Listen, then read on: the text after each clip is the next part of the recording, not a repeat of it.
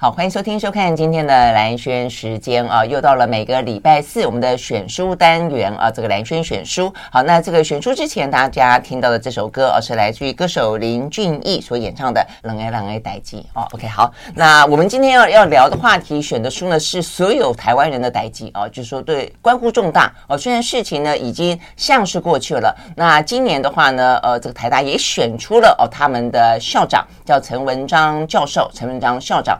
但是呢，在这个之前，坦白讲也不远。二零一八年的时候啊，这个台大选出了一位校长，叫做管中闵哦，但他却呃无法上任啊，足足的呢呃这个。等于是在空中飘，然后呢，呃，就是嗯，怎么样都不让他哦，这个坐上台大校长的位置哦，即便他是透过呢台大很法制上面这个遴选出来的哦，足足耽搁了一年又两天的时间。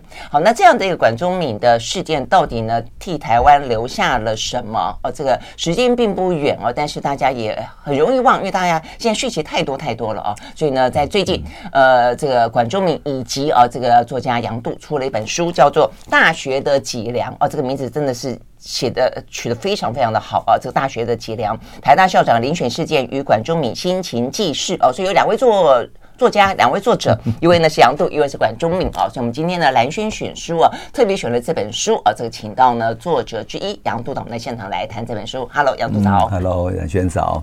嗯，我我就在想说，因为这本书坦白讲哦，也还蛮厚的。那呃，就是我们经常当然也选一些呃蛮不好读的书啦。哦，上次我们才读《量子》，才读完《量子》，而且呢是台台大 对对对哇，而且是台大前代理校长啊、呃、张庆瑞啊、呃，所以他在。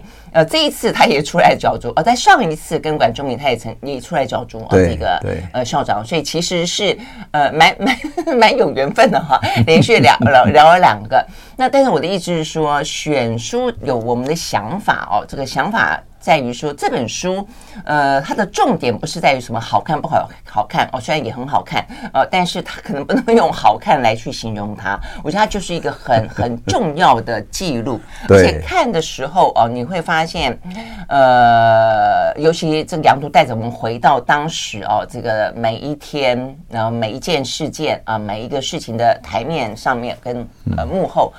你越看越沉沉痛，他说：“真的吗？我们经历过这些事情吗？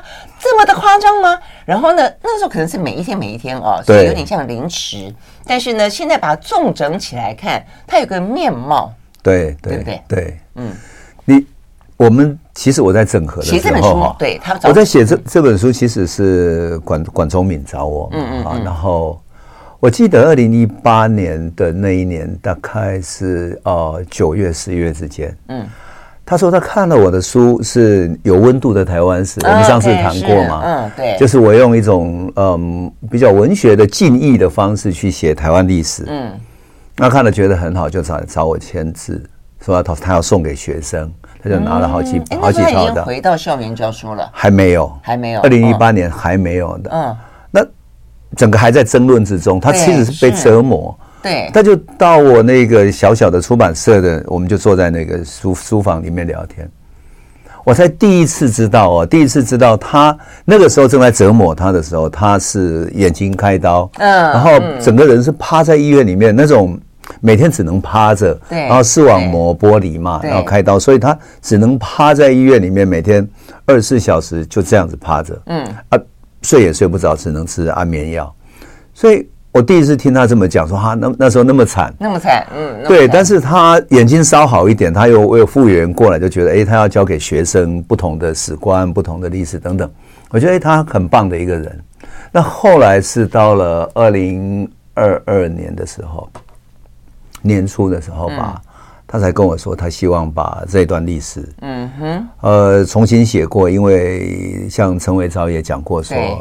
这一段历史应该写入台大的校史，是，嗯嗯。可是我们如果知道说台大的校史里面有那么多人在争论，那么多派系，你要当组成一个写校史的委员会都组不起来。就是啊，因为这个事情整个的风波也是在台大内部的风波，甚至有派系，不是吗？啊，对，所以就根本就不可能写嘛，所以，嗯，所以他就就说看我能不能来写。但是我后来想想说。哎，管言，你你自己文笔那么好，我们我们差不多前后届得到时报文学奖，哦，都得到诗奖，嗯、所以我说你文笔很好，你应该自己来记录，而且这是你亲眼见证的，你作为见证者来写，跟我写的意义不同。嗯嗯，嗯我说你如果需要我帮忙，我帮你写一个从报道文学的架构来看，嗯、帮你写个大纲好了。嗯，我们聊了很久，可是他还是坚持说希望我来写。那后来我去去找他开始谈，嗯。我才知道他希望我第三者来写的原因是什么？因为第一个是第三者嘛，然后所以我比较客观，那我还可以访问其他人。嗯哼哼。那再来就是说我访问刚开始访问他的时候，他其实有点有点沉重，就是有点管爷嘛，就是他男子汉，有点僵。那那种僵的方式就是他不会去讲。我问说，那那个时候你我知道他眼睛开刀嘛，那时候怎么撑过去？然后那些攻击来的时候怎么撑过去的？嗯，他很少讲。对呀，我们从来不知道，看了这本书才知道。而且他，我觉得他也就是真的有一个人设在那边，就是他自己替自己设了一个人设，就是就是我是爷们，我是男子汉，所以呢，男子汉有泪不轻弹。所以他跟的程度超乎。你记得那时候他最有名的一句话就 I'm fine，对对对对对。然后他 I'm fine，他一点都不 fine。不 fine，他还 I'm fine 还写在他的那个 T 恤有没有？嗯，然后前面写挺管用的，后面写 I'm fine。对对，好，我那时候访问他的时候，好几次之后呢，他脸色有点凝重，慢慢在回忆。嗯嗯。呃，可是他没有往下深讲，就是只讲事情。嗯。一直到他太太就是沈达敏。嗯哼。达敏拿水果出来，拿茶出来。后来我想，好，我们谈的差不多了，我是否要问一下他太太当时的感受？对。他太太才才开始讲出说，当时他们家怎么遭受这些苦难的。嗯哼，那种苦难对于一个人的打击，那太太太讲的会会掉眼泪，会哭。然后管中闵才开始放松，去讲一点那时候的情况。那时候的情况，我想我们如果读这个书就会知道，嗯，是狂风暴雨、惊涛骇浪，就这样每天打。你想一月二零一年多。一年多，你看一月五号，对不对？对。二零一八年一月五号选上，一月七号，他还很天真的说：“哎呀，他未来对啊台大百年，他有什么构想，对不对？”可是立法院已经开始了，通过主决议，通过说，而且主决议是很严重，就是说你如果没有教育部必须给他回复，必须处理，不然的话他是无法动用他的预算的。嗯哼。那。所有的攻击已经全部开始了的时候，嗯、他还很天真。一月七号，然后整个就开始了。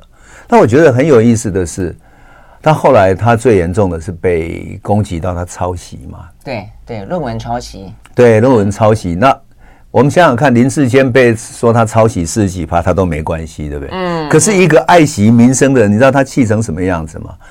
他会气到整个人像像灼烧一样，就是对。你你如果看到书里面，你会知道吗？哈，他会他没躺，他不能够躺着睡觉，他要坐着睡觉，而且这样坐了好一阵子，这样怎么睡啊？他就是哈，人躺下来这样之后，整个人那样翻江倒海，整个我们就说人。闽南话讲到心灼灼，就心里面嗯悲愤灼烧，有点怒火攻心了的感觉。对，怒火攻心，然后就躺下来之后，本来很累嘛，你看书看得很累，躺下来要睡觉了，结果一躺下来，那整个怒火这样烧上来之后，会喘喘息不过来，然后整个人会坐起来，嗯，但他就没有办法躺下来。他说整个气像翻江倒海在这里面翻滚。那所以他就大概有几个月的时间没有办法躺下来。所以后来医生是有说他有点接近恐慌症吗？对，他其实是恐慌症或者是忧郁症的前期，前期了。对，他晚上都没有办法睡，因为如果再继续下去，到后来当然稍微好一点，因为特别是好一点是什么呢？他大概二月的时候吧，然后他被报抄袭的时候，嗯。那他已经气到无法忍受，然后他有一天，他跟朋友哈，他的学生请他去极品轩吃饭，他他很难受嘛，他也没有办法吃饭。嗯，我觉得他的太太很好，是怕他心情郁闷，所以就会找学生找他一起去吃饭，嗯嗯，希望安慰他，就非政治相干的，对，然后就还算给他一些温暖。可是呢，他还是无法吃，就是就整个人气到已经没有办法了。然后他就从那个餐厅走出来，那走到新公园旁边，就走了好几圈之后再走回来，还是没有吃东西。然后之后他们就回家了。回家之后一听到那个他的朋友又传来一个讯息，嗯，讯息是说人家有什么攻击什么，因为朋友都关心他，嗯嗯、对，怕他被攻了，他不知道不知道怎么回应，而希望他知道。一看真的是急怒攻心，嗯，我们古代讲的说急怒攻心人会死掉，有没有？嗯，真的是这样子。他呢，他走出来从房间，他大叫一声，因为心脏很痛，嗯，痛的受不了啊，他痛的啊大叫一声，然后。人就从房间里面，他知道说要赶快冲出来求救。嗯嗯，大叫之后，他就从里面摇摇摆摆的这样子这样走，摇摇晃晃这样走出来。结果他走到门口，还好他的师母就是达敏冲出来之后，刚好看到他整个人倒下去，所以用手把他抓住扶住了。嗯嗯，他但是扶住他还是整个人趴下去。啊，前面刚好是沙发，沙发，嗯。趴到那个沙发，否则他如果没有把他撑住，他整个人撞上去的话，刚好会撞到心脏嘛。嗯嗯。那那件事情过后，过了大概三四天之后，他开始感觉眼睛嗯有那个一层水在蒙蒙的。他以为说太累了，所以水慢慢会消失，这样结果是视网膜。玻璃，嗯，玻璃的就等于说我们的人的视网膜中间破裂开一条缝，嗯，那里面的那个网膜里面的水珠子会液体会流出来。就变成视网膜玻璃，再严重会失明哎、欸，会失明。对，对。他本来想要撑下去，结果后来觉得很不舒服了，就看医生。医生说是玻璃的嘛。嗯。然后他又想说，如果这个要开刀啊，医生要开刀嘛。但但是视网膜玻璃其实不是很严重的手术。嗯。那只要半身麻醉或者说局部麻醉应该就可以。可他很怕，他躺下去的时候。整个人会像那个翻江倒海这样，会突然这样弹起来，会突然弹起来，他就他无法控制。嗯，那如果是这样的话，眼睛那个开刀过程很危险。嗯，所以他就跟医生说，那最好全身麻醉。全身麻醉就要做全身检查，一检查他的心脏出了问题，因为心跳有一个频率有问题。嗯，医生说你心脏可能有受损，还有一个地方破裂。换言之，上一次那个急怒攻心，那个心脏就看到那个讯息之后的那个，其实之前整个的压力压到最后，到那个瞬间，整个爆裂开来嘛。那所以，所以我就说哈，后来你知道吗？后来，呃，我跟他在访谈的时候，那我就请他说，你你可不可以写大事记？嗯，啊，大事记让我知道说，哎，你你主要发生的过程里面，一个架构可以拉出来。对，然后。发生在你身上的，你最在意的那个大事是什么？嗯、我至少知道嘛。嗯，嗯，那比如说，我可以从嗯新闻上知道他的大事记，对但是他个人的大事应该要有嘛哈。然后，嗯、所以他在写的时候，他说他写了好几天。我们写到我我们想对我们想象中的，比如说抄袭只是两个字，嗯，可是他要写说他们开始攻击他抄袭，嗯、对他来讲，他简直是不可承受之重，嗯、就等于是你要回忆。那个事情的伤害。好，那我们要先休息一会啊。呃，对于管中敏来说，这些事件在我们看起来像。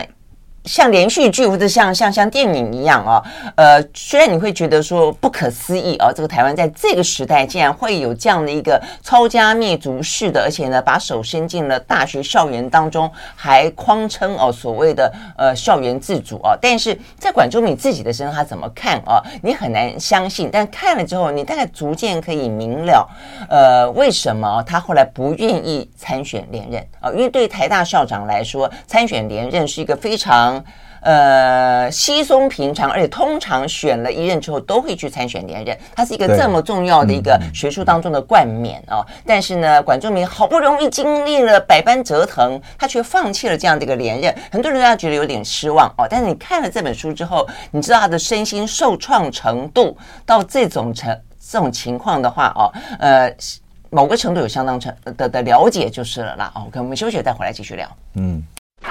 What's the fun? What's the fun? 好，回到蓝轩时间，继续和现场邀请到的作家杨度啊，来谈这本呢《大学的脊梁》这本书呢，才出来之后啊，这个引起了出版业界哦很久很久啊，这个呃书都卖不出去啊，这个蛮萧条的。突然之间狂扫哦，那甚至呢网络上面还出现盗版书，这实际上是让人家有点有点惊讶的哦。但你也因此知道这件事情真的不如民进党政府想要去说的，就是呃想要让他轻舟已过万重山啊，把它忘记。事实上，我觉得。实对于台湾的民主、对于大学的自治是造成相当大的伤痕。所以我觉得那个王德威教授哦，在这个序里面写的非常非常的好，他把它形容成一本一本台湾的伤痕文学。每一个人人性里都都有。一道伤啊，在看了这件事情的过程当中，呃，没想到管爷的伤这么的深。我看到他有一段很好笑，他们说呢，他后来，那他当然后来很庆幸说他他眼睛开刀，因为眼睛开刀就不能够看看简讯嘛，哈，就不能够看任何外界对他的的这个呃讯息批评嘛，哦，那他的妻子就是师母，大概也就把手机收走了，所以某个程度这个灾难等于换来了一段时间心情的平和啊。对，那但是他说有一天啊，这个师母。不在出去了，他偷偷的找找找找找，把这手机找了出来，一看又在骂他，然后护理师都都都敲门进来了，说要替他啊这个定期的要量血压，一量哇塞两百，他说你怎么了？你刚刚做了什么事情？所以你从那一段小小的这个差距，你完完全全可以想象说，就管爷的个就是这个事情对他来说，他对外都说 I'm fine，对对外都写那种很很稳。很坚定，对，很不摇哦，就是我会坚持到底的。脸书短短的一些文章或长长文章，对，但是他心里头，他其实是一个非常感性的人，他他受的伤害千刀万剐，超乎想象，真的是超乎想象。因为你如果把这整个过程合起来，就像写在书里面看，你有没有觉得是惊涛骇浪？你怎么可能动用？立法院所有的力量，动用行政院所有的力量，而且行政院里面他们要召开跨部会的会议，不那么容易。可是教育部可以轻易的召开跨部会的会议，然后法务部，比如说呃蔡必仲等等这些人可以指挥各个部会说，你就是回去给我收集资料，嗯，就是要搞死他。你整个目的就这么清楚，你行政院都可以这样子，那更何况哦，立法院、监察院。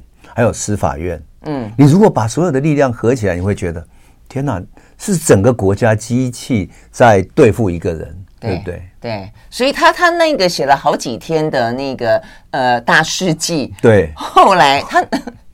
你看了以后，他什么事情对他的打击最大？就你第一个抄抄袭，有一个是讲到他不敢回家，那是怎么回事？对，因为我觉得所有的媒体以及整个泼脏水，包括了媒体名嘴，乃至于当时的各个媒体对他的污蔑，可是他只有一个人，他就没有办法回所有的罪，所以他那种是被整个巨大的国家机器压在底部，嗯，他讲不出话来，嗯，所以那种。是集整体的氛围对一个人的压制跟伤害，嗯，我觉得那是一一种一种整体的，而不是说只有单一的一件事情。单一的那件事情是因为它已经压到最后，就是变成那一个无最后一根稻草压上去。好像就讲驳回的那一次嘛。嗯就是终究一直本来是悬而未决，到最后因为教育本部本来也不敢，因为民民意的反应其实还蛮清楚的。对，后来教育部就呃，就吴茂坤嘛，对，他吴茂坤就有一次就对。对，就是在对，就是在四月二十六号就正式把他这个遴选的结果，对对，四月二十七号把他驳回，说你那个遴选结果不行，然后你们必须重选，重选一次。那一天那一天管中闵在听演唱会，对，因为他难得是那时候。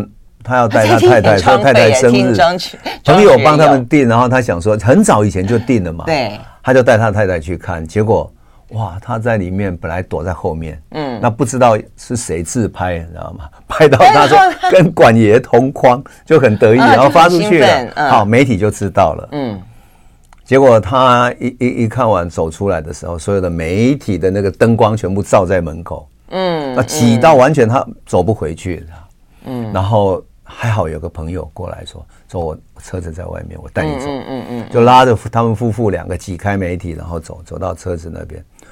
想不到回到家门口，那那个巷子口那边，所有 SNG 车全部摆满，都是摆满。然后所有的电线什么全部都摆在路上，全部塞在路上。他根本走不回家，他也不敢走回去。嗯，那怎么办呢？他跟他太太说：“算了，我们没有地方去了。”然后他就带着他太太绕着巷子，后来发现，好吧，有一家麦当劳。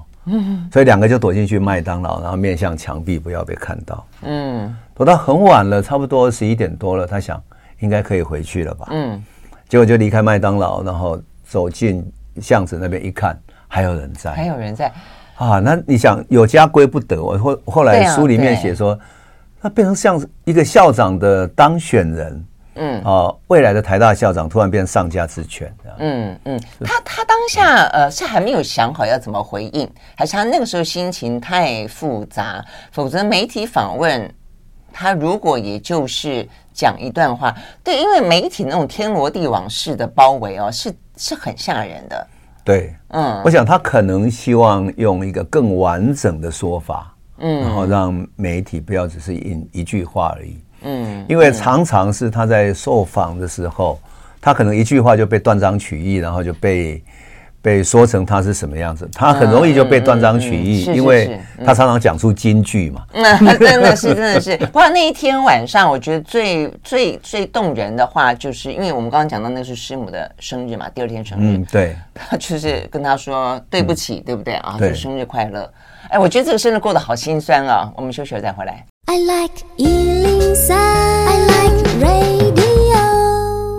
好，回到蓝轩时间，继续和现场邀请到的作家杨度哦，他也是诗人，呃，来聊这一本的这个大学的脊梁啊。他做他这个内容就是台大选举遴选事件的管中敏。呃，与管中闵心情记事啊，所以中间有很大一部分呢是呃杨度用一个比较报道文学的方式，用呃记录的方式，呃去把整个的事情做一个爬梳跟访问，然后呢做一个重整啊，所以呢呃比较让大家可以真的像看电影一样的啊，重新再看过一个呢荒谬剧。那呃这个接下来就是管中闵哦，管中闵的心情记事在比较在后面这一段，然后呃当然就就呃这个杨度比较不一样的地方就在说，因为你访问了很很多人嘛，哦，所以呢除了我们在呃，呃新闻媒体看到的之外，在管中闵管校长啊，他在里面自己个人的感受之外，你就可以看到别人旁人啊，到底这个事情的幕后是怎么样一回事？因为大家实在是太好奇，也太惊讶了。我觉得一定要再次强调，你很难想象哦，在一个呢，呃，在创党的过程当中，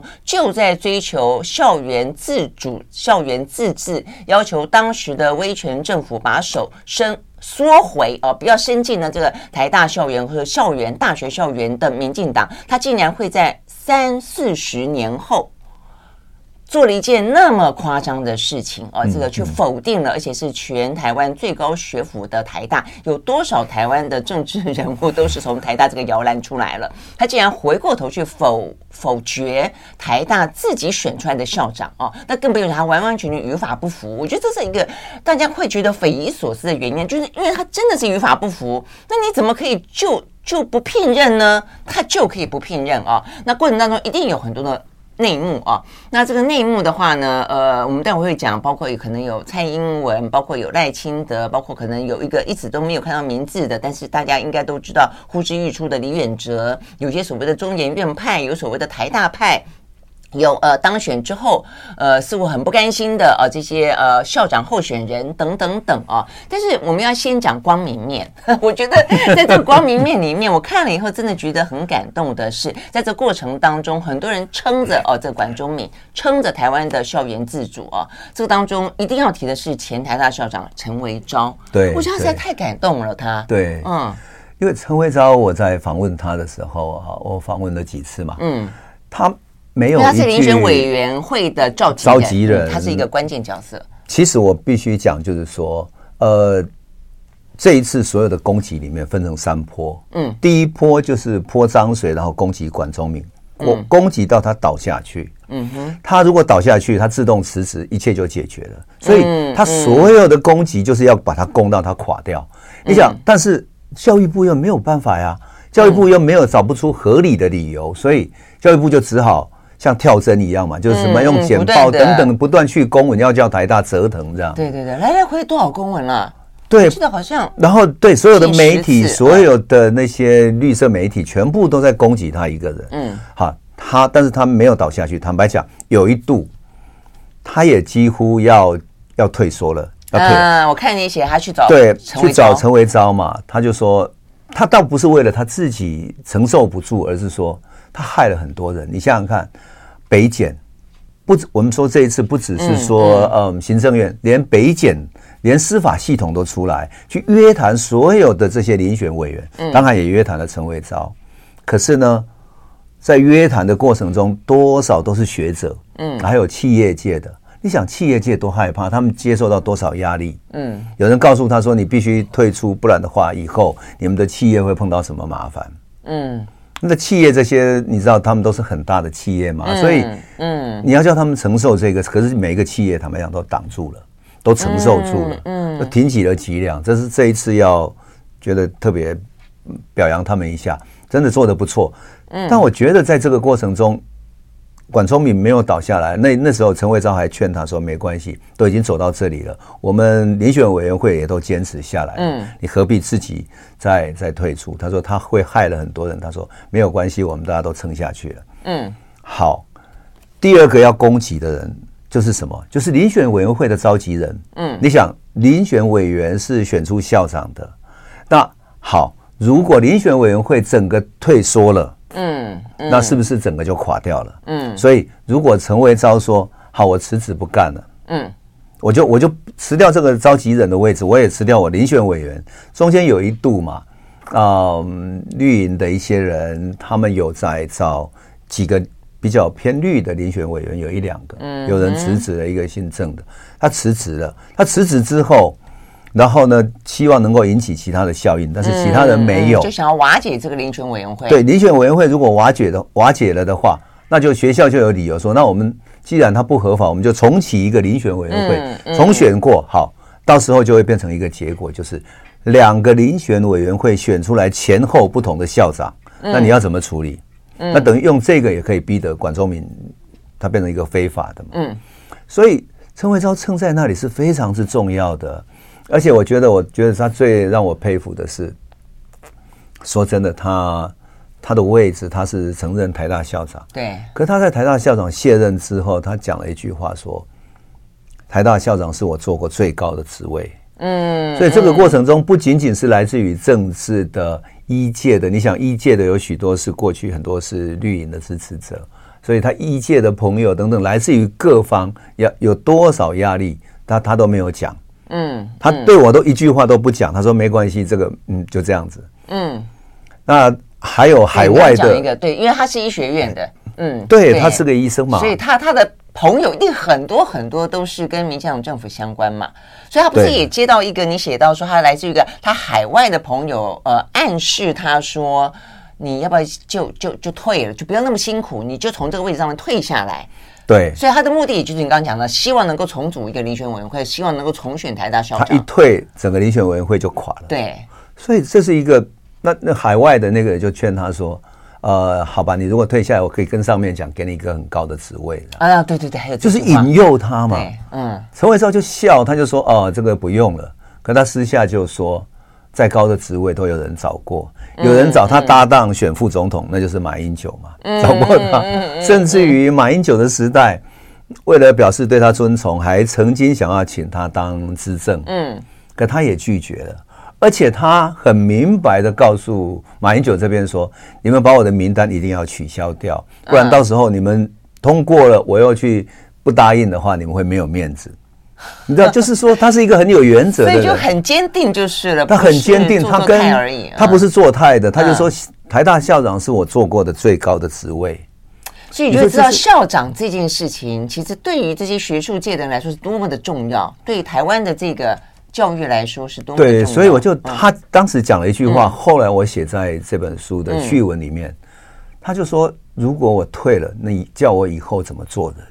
我觉得我听得特别感动，就是我们常常讲做人做人，嗯，那个人这个字写的那么简单，可是人大学的脊梁就是那个人的脊梁是挺直的，嗯，然后两脚站开，但是人是挺直的，没有屈服的。那我觉得就是因为陈维昭这样子讲，我觉得这就是他，我觉得他这跟管中闵是把大学的脊梁真正撑起来的人，对，嗯，我就觉得真的太不容易了，特别是来自于各方的压力这么大，哎。真的，真的，我们要讲到各方的压力哦。因为呢，这个陈维昭他的压力不只是有来自于说他原本的一届，或者我们刚刚讲到的一些呃不同的哦这个呃关系找上他，还包括这个教育部不断的来来回回要他们去说明，说你选的过程当中什么读懂的角色怎么样啦，他的论文抄袭怎么样啦，你回了一次还不够，同样的内容再问你一次，要再回一次。陈维昭说哦，我就回过了，你还有回我回什么呢？类似这个意思哦，然后就要逼他呃。呃，要不然就是去呃否定啊这个曾经选出来的管中闵，要不然就要他重新再选一次。好，关键有个过程，就是蔡英文找过他。哦，所以这件事情后来陈维章，我觉得他这个人真的是太，我觉得太太温和而坚定啊。嗯，他后来在某一天里面，他就把他事情过了，他就把他。呃，被蔡英文找去官邸的事情，呃呃，总统府的事情写了一个记录下来。我觉得他应该是要表明，他也不希望这个事情有一天万一有人传出去了，回过头去讲说，哦，这个陈文昭怎么样子的，呃，被蔡英文找过，或者另外一个意义就是他想要让大家知道，蔡英文当时在这个把管的过程当中扮演了一个什么样的角色哦。那就像刚刚杨度说的，那是整个的国家机器哦，包括行政院、立法院。检调哦，这个还包括了这个监察院，还弹劾了管中明，而且更上面的一个就是蔡英文。我们休息了，马上回来。I like 103, I like radio 好，回到兰萱时间，继续和现场邀请到的诗人也是作家杨度啊，来聊这本呢《大学的脊梁》。听到现在，大家会不会觉得真的有点毛毛骨悚然哦？但是事实上，是它不是掰的，它是一个真实发生的啊。甚至你回过头去看每一天每一天的新闻，那段时间几乎就是在讨讨论，而且就是非常的在每天都有惊奇，每天都有愤怒，每天都有无奈的状况底下，看着这一场拔管大戏，就真的这样子足足的上演了一年多的时。时间哦，到到最终，呃，坦白讲，要不是后来那一年的呃选举，哦，就年底的选举，后来因为整个的把管事件被当作，包括管中闵也在选举投票前，他也发了文啊、呃，他也希望说民意可以去表达出哦，对于政府哦，在这件事情上面的态度哦，所以你某个程度的话呢，民进党败选也跟这个议题有相当程度的关系哦，所以民进党败选了，败选之后对他们来说想。我我我相信啊，应该终于啊，终于呢，呃，体认到必须要做个了结了啊，所以呢，他在历任三个教育部长，大家如果呃记忆啊有点淡忘，我帮大家回忆一下，第一个潘文忠，第二个吴茂昆，第三个叶俊龙，终于在一年当中换了三个 三个教育部长，哎，然后呢，呃，叶俊龙终于自己说自己承担。就是呃免予同意啊，这个呃管中闵就任，在第二年的二零一九年的时候，然后呢免予他就任之后自己辞职，所以呢彻彻底底的呢让这个事情像是他自己做决定，呃他自己承担，然后呢就让这个荒谬剧落幕。那真的是这个样子吗？是他自己做的决定吗？整个过程背后没有人吗？好，所以我们就要谈谈到底我们的。那个时候的国家机器在做什么？啊？陈明昭教授前教呃前校长讲到了说，他被蔡英文找去了总统府里面，嗯，而且总统府里面呃还不只是对，我们先讲这一这一段好了，因为他后来还找了一大堆大大佬，嗯。嗯，对他那是呃二零一八年六月六号，嗯，好，那六月六号以前有一部电影叫《六月六号断肠时》，真的是。一部电影好。那六月六号那天，其实在此之前，他是联络了王金平嘛，陈菊联络王金平，然后请陈维昭到官邸去谈。那去谈的时候，我听说是一边坐着陈菊跟呃蔡英文啊，蔡英文，然后一边坐蔡呃王金平跟陈维昭嘛。陈维昭。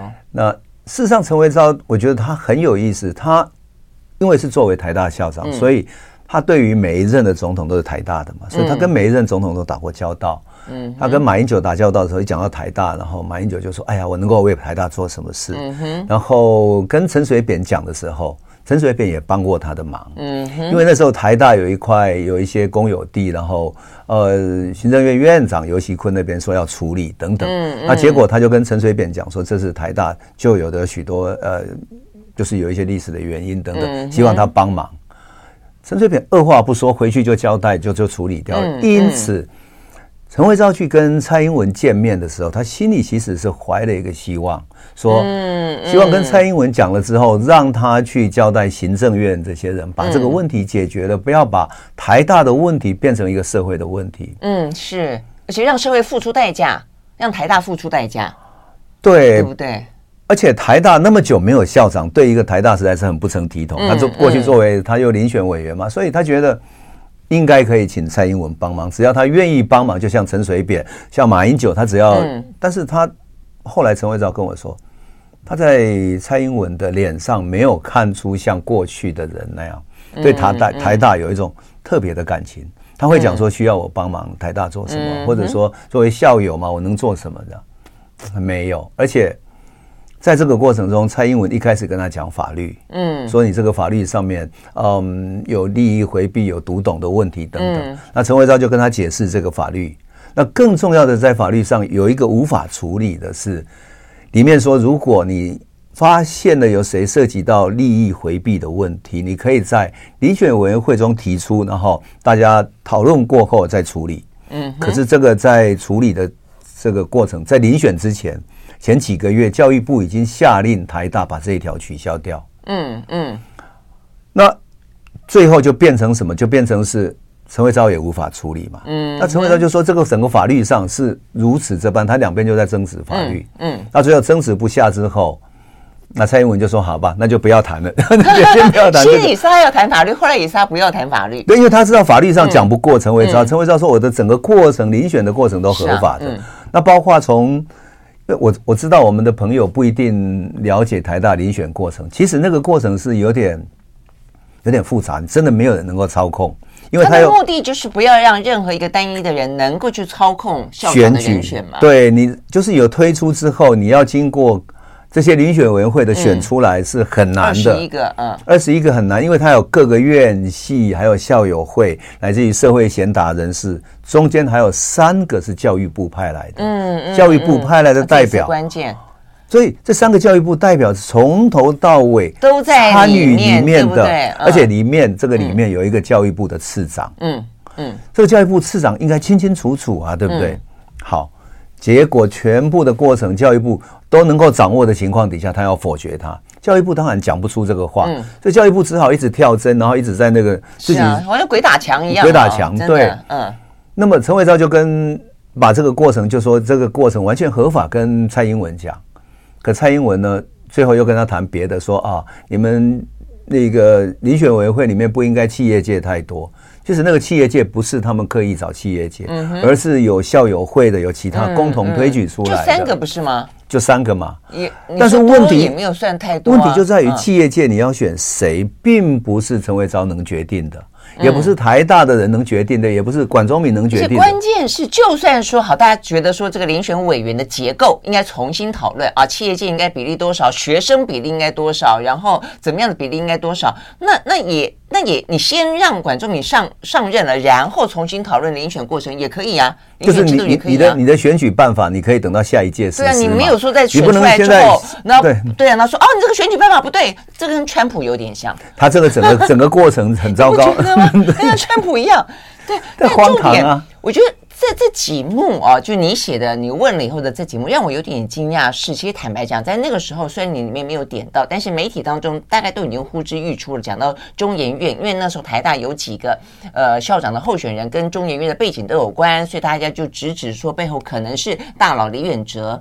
但是看了你这个报道之后，我觉得其实蔡英文并没有那么的无奈，因为我们因为后来。你知道后来其实李远哲曾经逼宫过嘛？因为李远哲跟一些独派大佬曾经逼宫蔡英文，因为那个时候还没有选蔡英文第二任，所以呢，蔡英文他是不是能够去参选第二任？其实背后有独派大佬对他指指点点，很有意见。对对哦，所以我我在想，可能是不是把管这件事情已经被他呃被独派大佬当做呃去评估同不同意哦，让这个蔡英文或者支不支持蔡英文去参选连任的一个指标了，所以蔡英文就。特别用力，我不知道，因为在里面，嗯，你你讲到他在跟陈维昭的过程当中，他很有定见啊，对，他不过连北检去约谈这些台大校长们、教授们，他都知道，他就说啊，他们也不会就当证人呐、啊，也没有多多多为难他们。对，这件这件事情是最对，为什么？因为北检去约谈，嗯、那北检是属于司法，司法应该是独立的嘛，是。那北检你知道负责这个案子的是谁吗？邢太昭。邢太昭，他后来高升。嗯、是，所以我就说哈，这里面好几个参与这个事情的人，对，后来都高升。而且重点是一个台大校长的选举会要用刑事案去办理，你不觉得很夸张吗？很夸张，他就要找各种证据，所以伪造文书，我想伪造什么？对，管中管中敏他自己最怕的就是什么？他说他到底他最忧虑的就是说，嗯、他到底用什么方式起诉我不知道。所有莫须有的罪名，什么都有可能。你看这是对啊，就是有点欲加之罪，何患无辞了。对对，所以我就说哈，这个过程中最让陈维昭痛心的是说，他跟蔡英文希望说，你不要再让你可不可以跟北检那边说说，不要让他们一直在约谈这些人，嗯，就约谈这些遴选委员，他们都是学者。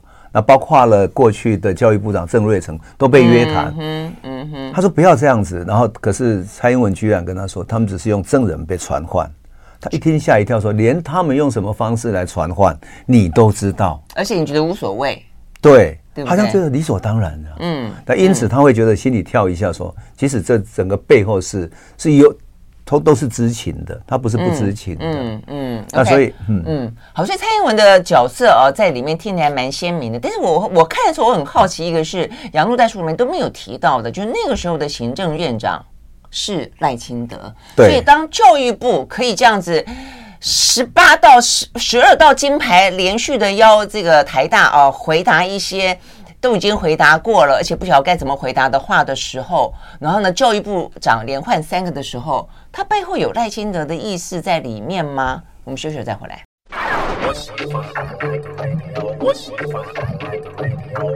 好，回到兰萱时间啊，继续和现场邀请到的作家杨度啊来聊这本呢《大学的脊梁》啊，这个“大学的脊梁”几个字就印在这个书脊上。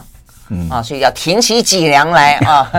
好，那所以呢，这个过程当中，我们看到了很多人挺起了脊梁啊，包括我们刚刚讲到管中闵，包括呢陈维昭，包括了那个时候很多的啊，这个呃嗯校前啊前校长们啊前教授们各个学校，而且到最后。公立大学、私立大学串联啊，这个呃，这个龙应台啊，写写你要反抗到底啊，这个包括施明德啊也写，就是大家都都站起来啊，所以呢，都是努力的想要成为这个国家的脊梁啊。在过程当中的话呢，面对的是真的，我坦白说，那过程当中是觉得很蛮蛮邪恶的啊，这个国家机器的。我们刚刚讲到了一个呃蔡英文，但是我觉得那赖清德，因为我们看到这个在呃。教育部部分的话，我们刚刚讲到了潘文忠啊，这个吴茂坤，包括后来的叶叶俊荣，每一个人有各自程度的，这当然要让让阿杜来讲，我就说，呃，各有各的轻重啦。如果你们要去批评他，或者认为这个教育部长怎么怎么。怎么配当教育部长？在中间实际上是有轻重的啊。但是我们要问的是，那教育部后面有一个行政院长啊。如果这个行政院长也是台大毕业，他也觉得你这太夸张了吧？人家选出一个校长来，你竟然就不让人家去去去当？你背后只有有再多的独派大佬，也不能够这样的搞啊！这是国家哎。如果他这样想，他可以出手吧？对。哎，可是嗯，所以他是他是受益吗？他是默许吗？他是有出手的。他出他的出什么手呢？因为。坦白讲，我必须讲，就是说，在教育部里面，哈，民进党执政之后，他们在各部会里面进驻了许多作为啊助理秘书等等的机要秘书等等，掌握了各部会之间的公文的流通，在要害的地方，他们不见得就是当部长，但是在要害的地方都可以掌握得住。所以潘文忠即使想要给台大校长过，他的公文也出不去。嗯嗯，那他们能够把最快的讯息直接传传回到他们。自己的派系或者自己所属的政治团体等等，嗯，然后甚至于传给行政院，然后行政院就可以掌控各个部会。你要知道，这些人是散布在，包括作为机要职等等，有点像监军啊，他们不太相信国民党留下来的东厂，东厂，东厂就是东厂散布在各个地方，作为特务散布在各个地方监视各部会的。嗯，好，这个就是为什么潘文忠做不了主。那么。为什么潘文忠这些？我我们记得四月的时候，他一辞职过两天就宣布了吴茂坤当教育部长。嗯，那吴茂坤当然很有争议，可是我们都知道，我们院士一位中研院院士。对，但是就是说他后来争议就不算，但是他争议可多了，又是什么？嗯，对对，也也是有什么呃什么到领到领什么什么来学校的费用啊，请假过长等等等等。对，后来他就很狼狈的下台了。但是你想想看，一个。部长请辞之后两天，另外一个部长就可以宣布上台了。嗯，那个意思就是说，我讲白了吧，潘文忠一定是被逼下台的，否则的话，他不会那么乖乖的就本来都前一天还在讲一个新闻、处理新闻等等，隔天就宣告辞职，然后宣告辞职之后，过两天新部长就产生了。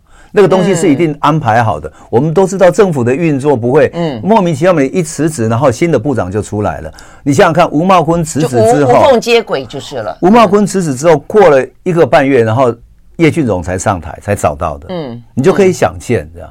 那么至于说叶俊荣最后他在二十四号，十二月二十四号让管中敏的校长通过的时候，对，终于他免免予同意嘛，对，整整一年。他免予同意的时候呢，那个时候他就说，后来蔡英文啊，他们赖清德推给说都是叶俊荣自作主张，对不对？嗯嗯。但其实不可能，我们了解行政院院座的人知道说，他一定是在最后一刻，即使你要开记者会的当场，你都还可以下一个条子说你不准开记者会。嗯嗯。所以他一定是默许的，只是。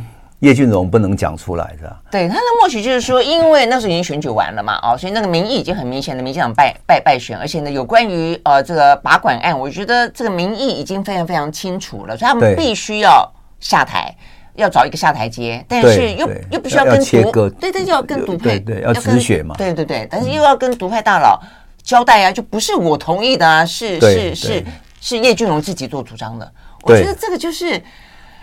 又想要两边都 都兼顾，但是演的就很很 断尾求生，对对对，有点像这个样子，就就演。对啊，我觉得这整个书哈，以及这整个过程写下来，嗯、说真的，我觉得最重要的还是有一件事情呢、啊。真的，嗯、我写下来看到那么多的政治人物，那么多的面容，嗯、那么多的千变现形记，但是我觉得即使是这样。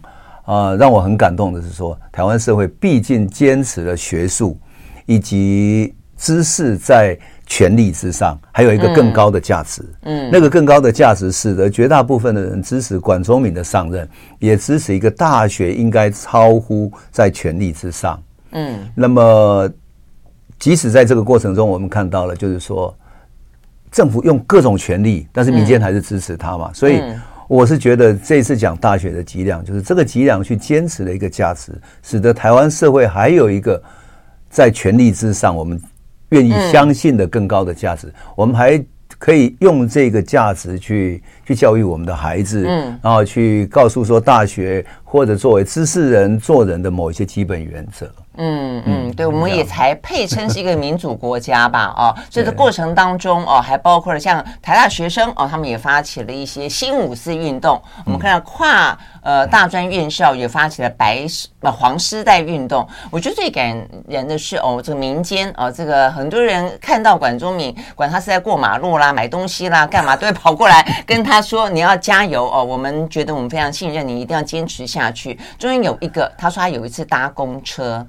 呃，有一个公车司机啊、呃，就觉得啊，我们竟然哦很很开心，他就拿起了麦克风，有没有像在导游？他就告诉所有这个呃搭搭公车的呃这个乘客们说，今天呢，管校长哦在我们的车子上，我们给他热，我们给他掌声鼓励。哇，突然间整车 都报以了热烈的掌声啊！这个让管仲敏非常的感动哦。我相信也就是这些力量，呃，让大家可以继续的挺起脊梁，也希望我们继续的挺起脊梁。然后让台湾配称为一个民主国家。